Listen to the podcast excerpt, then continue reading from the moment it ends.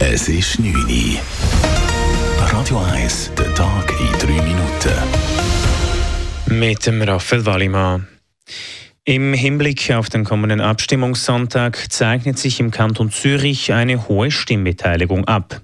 In der Stadt Zürich sind gemäß aktuellem Stand bereits 33,8 Prozent der Stimmkuverts eingegangen. Dies deutet auf eine überdurchschnittlich hohe Stimmbeteiligung hin, sagt Christina Stücheli von der Zürcher Staatskanzlei. Wir gehen sicher davon aus, dass Mobilisierung recht stark ist. Wir haben auch andere Hinweise, was Bürgerinnen bei uns an Telefonauskünfte wünschen. Das deutet doch darauf hin, dass Mobilisierung recht stark wird gelingen.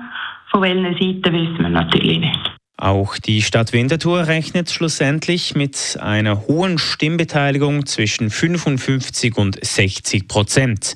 Am Sonntag kommen die beiden nationalen Rentenvorlagen vors Volk. Im Kanton Zürich dürften die Uferinitiative und die Pistenverlängerung mobilisieren. Ein Drittel aller Zürcher Politikerinnen und Politiker erlebt Hate Speech. Das zeigt eine Befragung des Kantons Zürich. Zu sogenannter Hate Speech gehören Hassreden im persönlichen Kontakt auf Social Media oder via Mail. Dabei bleibe es allerdings nicht immer bloß bei Beleidigungen, erklärt Regierungsrätin Jacqueline Fehr. Es sind Beleidigungen, die auf äußere Merkmale zielen, zum Beispiel auf Geschlecht, auf die Herkunft, auf die politische Position. Es sind Einschüchterungsversuche und es sind allerdings zum Glück in wenigen Fällen konkrete Bedrohungen. Laut Jacqueline Fehr ist diese Entwicklung eine Gefahr für die lebendige Demokratie. Mehrere Zürcher Politikerinnen haben ihr Engagement aufgegeben, weil sie sich der Belastung durch solche Hasszuschriften nicht länger aussetzen wollen.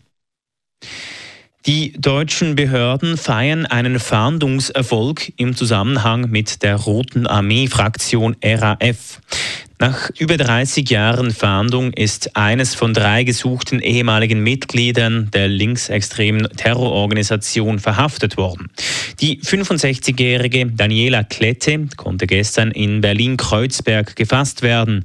Im November ging bei der Polizei ein entsprechender Hinweis ein, sagt Frido de Vries, Präsident des Landeskriminalamtes Niedersachsen vor den Medien. Gemeinsam mit dem Bundeskriminalamt und der Polizei Berlin haben wir seit November verschiedene polizeiliche Maßnahmen umgesetzt, die uns schließlich zu der Überzeugung gelangen ließ, dass es sich bei der Frau, auf den der Hinweis abzielte, tatsächlich um eines der drei wegen verschiedener Raubtaten und versuchten Mordes gesuchten mutmaßlichen ehemaligen RAF-Mitgliedern handelt. Klette leistete bei der Verhaftung keinen Widerstand. Für sie wurde Untersuchungshaft beantragt. Die Rote Armee-Fraktion war eine in den 70er Jahren gegründete linksextreme Terrororganisation. Klette war Teil der dritten Generation und wurde unter anderem wegen versuchten Mordes gesucht. Radio 1 Wetter. Morgen gibt es einen grauen Tag mit Hochnebel. Außerdem bläst eine leichte bis mäßige Beise bei Temperaturen von etwa 9 Grad. Das war der Tag in 3 Minuten.